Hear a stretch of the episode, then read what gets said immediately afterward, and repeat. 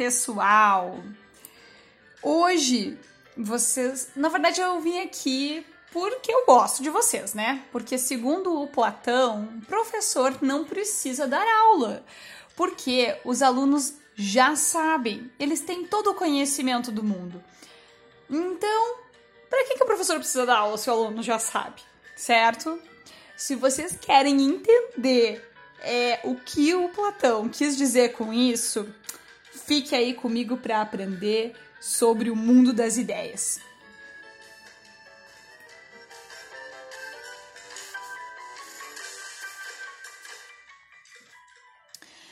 Muito bem, vocês lembram, né, que o Platão é um cara, é um filósofo grego muito famoso, muito conhecido, e algumas das coisas importantes a respeito do estudo dele é falar sobre o estudo da ontologia. O que, que quer dizer o estudo da ontologia, gente? É o estudo do ser. A gente nem pode dizer que é o estudo do ser humano, porque ser humano tem a ver às vezes com o corpo da pessoa. E ele não queria dizer só o corpo. E ele também não queria dizer, digamos que só alma, ele queria falar de tudo isso. Então, para não ficar falando só do corpo ou só da alma, ele vai dizer que a ontologia é o estudo do ser. Para que a gente entenda um pouco mais a respeito do Platão, a gente tem que entender o, o de como ele separava o mundo inteligível, o que ele chama, do mundo físico, tá? Ele vai fazer essa separação, gente já, já vou explicar o motivo dessa separação, mas ele vai falar que existe no ser, né? No ser, nesse ser humano, mas falando especificamente do ser, não só o ser humano, todos os seres, que existe uma parte que é a parte sensível, a parte que muda o tempo inteiro, e existe uma parte nossa que é fixa e que não muda, tá? E aí ele vai desenrolar a teoria dele a respeito disso. Mas antes de a gente falar um pouquinho dessa teoria dele, vamos falar um pouquinho sobre três momentos, três fases do Platão. Vocês lembram que o Platão foi aluno de do Sócrates e, e ele era muito fascinado pelo professor dele. Então a gente pode dividir os livros do Platão, que ele sim é que escreveu sobre Sócrates, a gente pode dividir os vários diálogos que existem sobre o Platão do Platão sobre as coisas, sobre Sócrates, enfim, em três momentos da vida dele. O primeiro momento era a juventude, que é onde ele vai escrever os diálogos sobre o Sócrates, é onde né, tem um, um diálogo muito famoso que se chama Apologia de Sócrates, que é onde ele conta toda a história do Sócrates de que ele foi condenado, de que eles tentaram soltar ele e ele não quis fugir, de que ele teve toda essa parte chegou a nós porque o Platão escreveu um livro que se chama Apologia Sócrates, que é onde ele vai explicar todo o julgamento, tudo, tudo, tudo. Uh, depois a gente também tem outro livro importante dessa época, que é o Gorgias, que é sobre a moral, segundo os sofistas. Vocês lembram que o Sócrates não gostava muito dos sofistas. Se o Platão foi aluno dele, ele vai ter uma opinião semelhante. Eles não gostavam dessa ideia de ficar ensinando e falando aquilo conforme a pessoa era paga, né? Se a pessoa fosse paga para falar bem de um político, ela falaria bem do político. Se ela fosse paga para falar mal, falaria mal. Pro, pro Sócrates isso era horrível, era uma coisa muito corrompível uma pessoa fazer isso.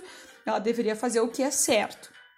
Então o Platão vai ter esse livro uh, Gorgias, e ainda tem outros livros famosos, Alcebiades, Eutifron. O que, que acontece? Geralmente o nome do diálogo uh, vai ser o nome da pessoa, se ele conversou mais com uma pessoa, vai ser o nome dessa pessoa, por isso que tem um diálogo que se chama Alcebiades ou Gorgias, né?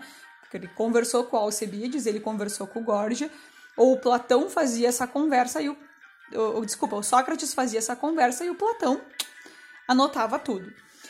Uh, então, depois esses são, a gente vai chamar que é o, o, Platão jovem, que ainda o Sócrates está vivo, é professor dele e vai fazer esses diálogos. Depois a gente vai ter um, um Platão que a gente chama que é o Platão da maturidade, que é um Platão que já está sem Sócrates, tá? Que o Sócrates já morreu.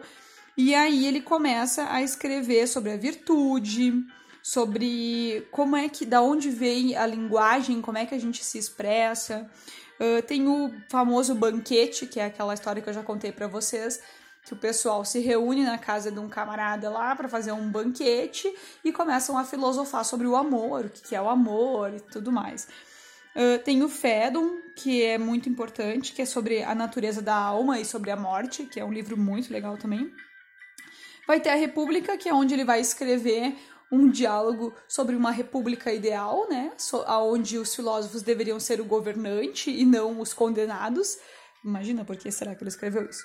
E depois a gente tem o, o Sócrates, o Platão na velhice, que aí é quando ele vai começar a escrever sofistas e é onde ele vai escrever o Timeu, que é onde a gente vai dizer que aí sim veio Platão de verdade sem influências tão fortes do Sócrates, mas vai ter, tá? Então, gente, Timeu é um dos diálogos onde o Platão vai falar sobre a sua teoria de onde vêm as coisas, tá? Ele começa assim, bom, as coisas elas têm, elas têm uma causa, algo que causou elas. Então, né, a causa da água é a chuva, a causa da chuva é a umidade, a causa da umidade é a evaporação, e ele vai indo assim para todas as coisas, e isso inclui os seres humanos.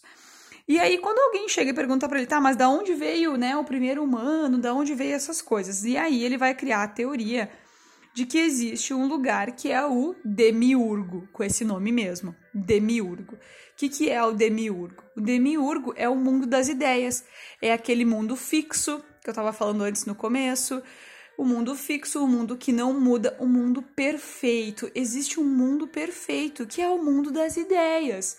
É um lugar perfeito, tá? É tudo perfeito, tudo funciona, tudo é show de bola. E existe o outro mundo, que é o mundo inteligível, eh, que é o mundo sensível, que é o mundo onde a gente sente, onde as coisas mudam, certo? E aí, onde as coisas fluem, onde, enfim, e o que, que acaba acontecendo? Nesse mundo onde as coisas, uh, onde a gente uh, não é perfeito, que é o mundo sensível, que é o mundo que a gente está, nesse mundo a gente tem que aprender a lidar com as nossas uh, vícios e focar nas virtudes, ou seja, a gente tem que dominar o nosso corpo, porque ele, o nosso corpo, ele quer, ele quer brigar, né? O, o Platão tem uma divisão da alma, onde ele divide, digamos assim, a alma entre, digamos assim, cabeça, uh, uh, pulmão, digamos, né? E uh, barriga. E ele diz assim, ó, quando tu tá no momento cabeça, tu consegue dominar os teus instintos e aí tu vai ter grandes ideias e grandes teorias, né? Os filósofos são assim. E aí existe uma outra pessoa que às vezes ela é muito, ela é muito pulmão. O que, que ele quis dizer com isso? Que a pessoa, ela tem muito vigor físico, é uma pessoa muito enérgica.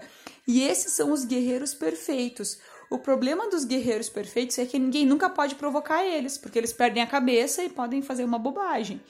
Então, essa alma, ele ele chama a, a, essa alma do, do peito a alma irascível, tá? Aí depois ele vai falar que existe então o pessoal que é da barriga, né? Que é o pessoal que gosta de ter bens, que é o pessoal das paixões, dos prazeres, que é o pessoal que está voltado para isso e que pode até às vezes se perder no, no foco do seu objetivo, porque o foco deles é justamente esse viver bem. Tá? Então, o que, que o Platão vai dizer? Que no, uh, cada as pessoas todas, todas elas, elas surgem aonde? No mundo das ideias. Elas surgem lá onde tudo é perfeito. Só que aí, quando a gente cai nesse mundo, cai uma cópia, uma cópia imperfeita. Portanto, existe a Prof. Clara perfeita lá no mundo das ideias, que não erra, que não corrige as provas errado, que não, né, que não, nossa, perfeita, perfeita. E aí, Olha que maravilha! Existem os alunos perfeitos da Prof. Clara, lá no mundo perfeito, que vão sempre bem nas provas, que sempre entregam as coisas pontualmente, que sabem de tudo. Prof. Clara quase não precisa lembrar, né, ensinar, porque eles sabem tudo, são perfeitos, né? Perfeito. Esse é o mundo perfeito. Só que quando a gente está aqui, a gente é uma cópia. Mas se a gente caiu do mundo das ideias, se a gente veio do mundo das ideias, então Todo mundo sabe tudo. A professora só precisa lembrar vocês. Porque vocês vieram do mundo das ideias, vocês conhecem. Então, a gente tem tem um certo conhecimento porque a gente veio de lá, segundo Platão, desse mundo perfeito. Olha que coisa mais maravilhosa a gente saber disso, certo?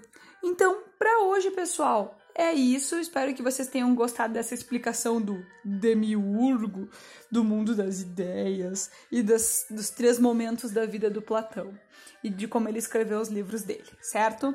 Se cuidem, gente, e até a próxima!